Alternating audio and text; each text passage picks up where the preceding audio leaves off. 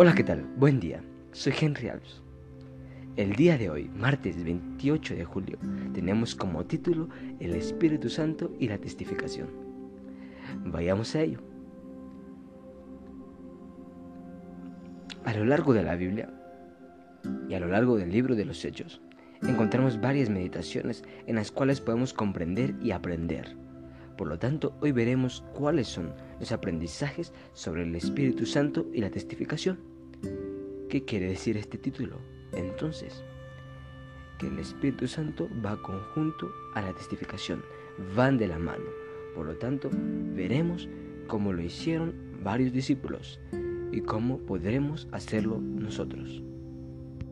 Dice que a lo largo del libro de los Hechos, el Espíritu Santo está poderosamente presente en cualquier cosa, en cualquier acto, en cualquier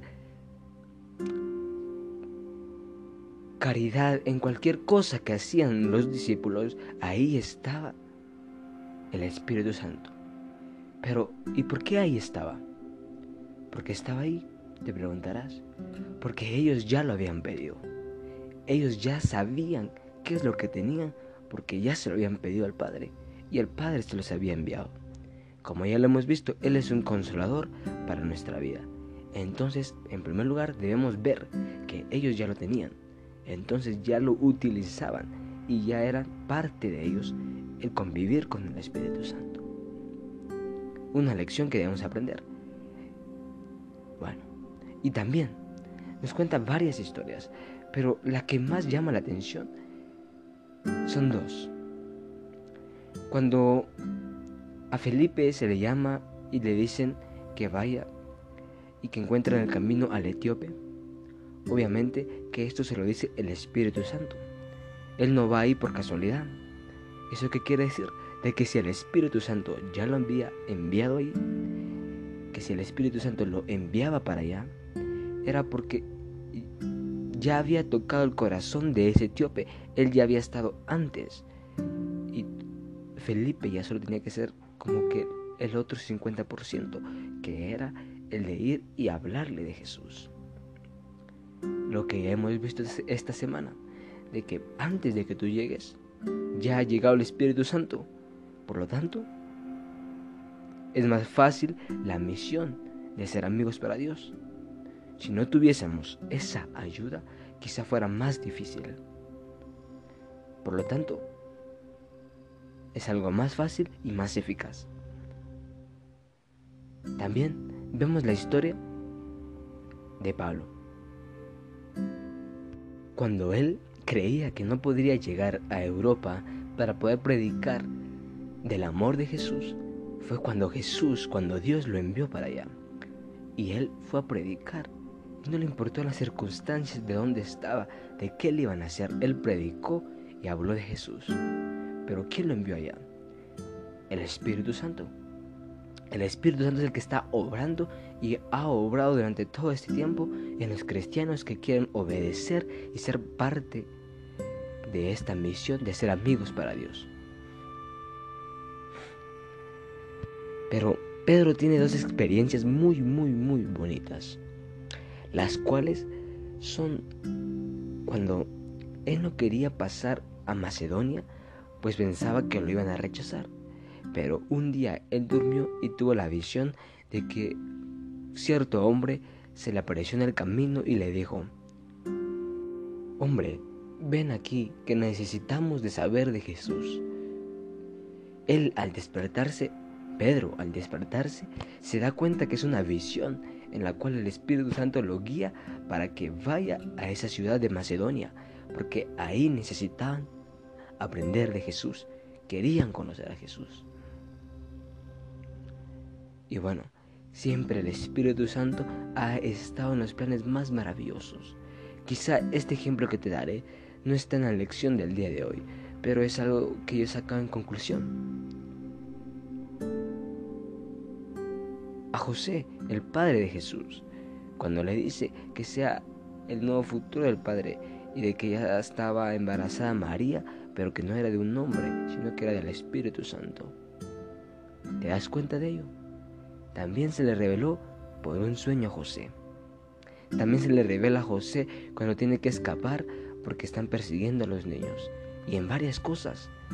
Por lo tanto, el Espíritu Santo siempre ha estado ahí para ser tu consolador, para ser el consolador de muchos israelitas pasados, para ser el que siempre ha guiado, el que está en la vida si tú lo aceptas. El Espíritu Santo estuvo presente durante todo el pasado, desde el Antiguo Testamento hasta el Nuevo Testamento, con los cristianos del Antiguo Testamento y con los cristianos del Nuevo Testamento. Todo esto, el Espíritu Santo ha sido enviado por Dios y siempre ha estado acá, en esta tierra. Pero muy pocos lo hemos pedido y muy pocos sabemos quién es.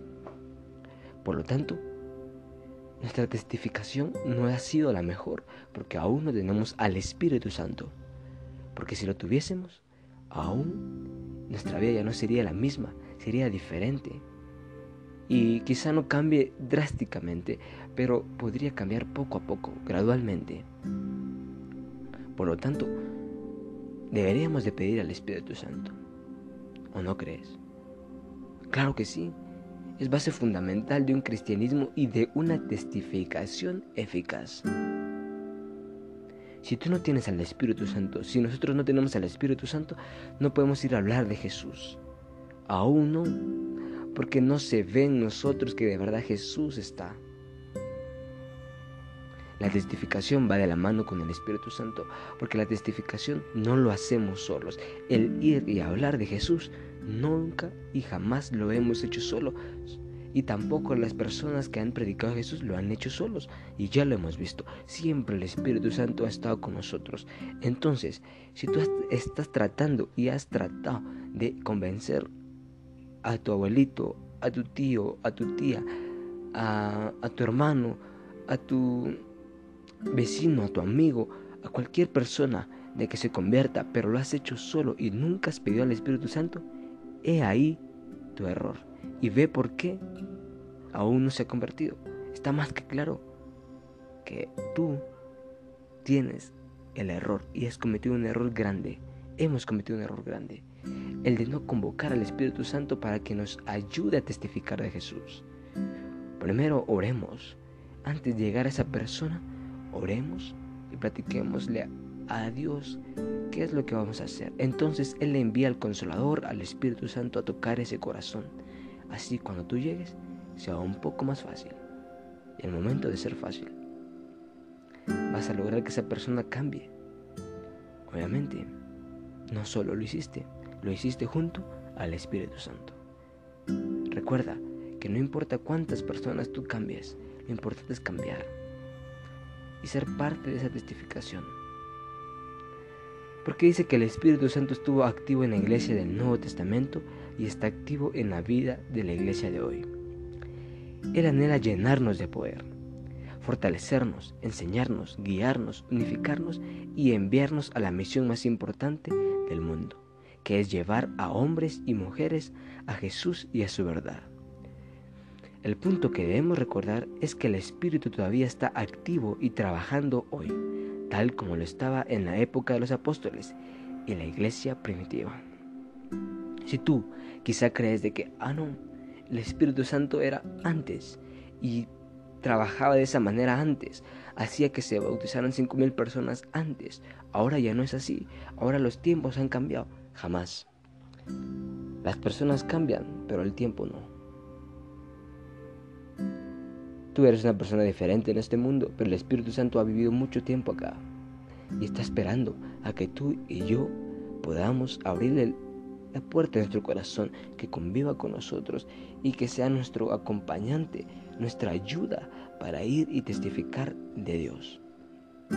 Si aún no lo hemos hecho y por eso el fracaso de muchos de nosotros al momento de testificar, es momento de que vayamos y pidamos del Espíritu Santo para que todo lo que realicemos, para que todo lo que hagamos sea de bendición. Y por eso te invito a que puedas el día de hoy orar junto conmigo. Si puedes, inclina tu rostro. Padre amado, gracias por este día. Gracias porque me tienes con vida y con salud. Porque me das la oportunidad de testificar de tu nombre por medio de estos podcasts.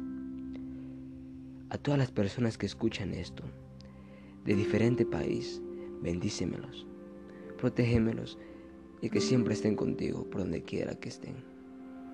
Sé que soy un joven de 17 años, pero que anhela ser parte de esta misión. Quiero que me des el Espíritu Santo para poder compartir de ti. Esta misión de hacer amigos para Dios por medio de los podcasts no la puedo hacer solo. Quiero que tú estés en ella para que así lleguen muchas más personas. Y que de igual manera, por favor te suplico, que estas personas que escuchan los podcasts, que los hermanos que escuchan los podcasts, también, de igual manera, puedan cambiar y ser diferentes. Que puedan pedirte a ti también el Espíritu Santo y que tú se los des. Que se los puedas dar para que ellos también puedan compartir a varias personas. Tócales el corazón para que puedan compartir estos podcasts y que muchas personas conozcan de Jesús. Bendice por favor a todos y ayuda a cualquier persona que esté pasando en dificultad por medio de esta pandemia y que puedan algún día salir de esto y digamos, Jesús estuvo aquí con nosotros. Que podamos aprovechar este tiempo de cuarentena para poder compartir de tu amor. Solo no podemos. Necesitamos de ti y del Espíritu Santo para poder llegar a muchos corazones. Así que te lo pido y te lo ruego, derrama en nosotros todo lo necesario para poder testificar de ti. En el nombre de Jesús. Amén. Que Dios te bendiga, querido amigo. Y recuerda, pedid y se os dará.